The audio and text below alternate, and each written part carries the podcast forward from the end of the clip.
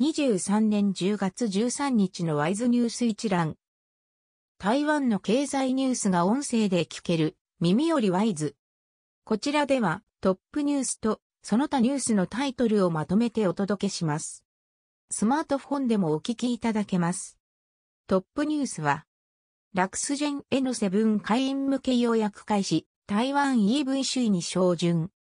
自動車大手、ユーロン集団の自社ブランド、ラクスジェンモーターは12日、同社初のバッテリー EV、ラクスジェン N7 の会員向け予約受付を開始した。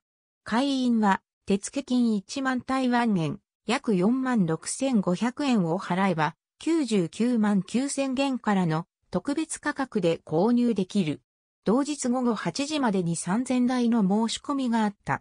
初回は8000台を受注生産し、来年1月中旬から納車する予定だ。13日付経済日報などが報じた。その他ニュースのタイトルは、米国の対中半導体輸出規制、TSMC の猶予延長。TSMC 熊本工場、第2期、6ナノで27年量産化。5ビット量子チップ、中、大研究員が開発に成功。ラーガンがレンズ追加受注、スマホ需要回復の兆しか。本杯、新兵士土壌区で物件購入。台湾モバイルと台湾スター、公平、公益委員会が合併を承認。機械設備9月輸出額5%減少。石油化学製品メーカーの TPCC、高尾工場建設に77億元。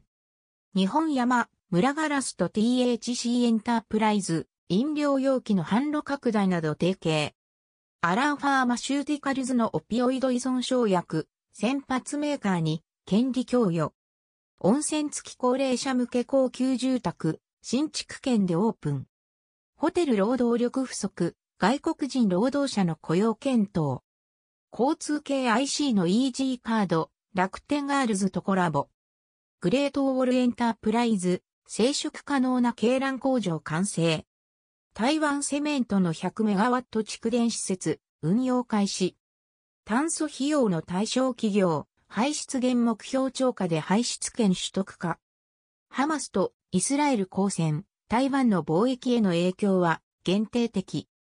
DBS 銀行、23年経済成長0.5%予測。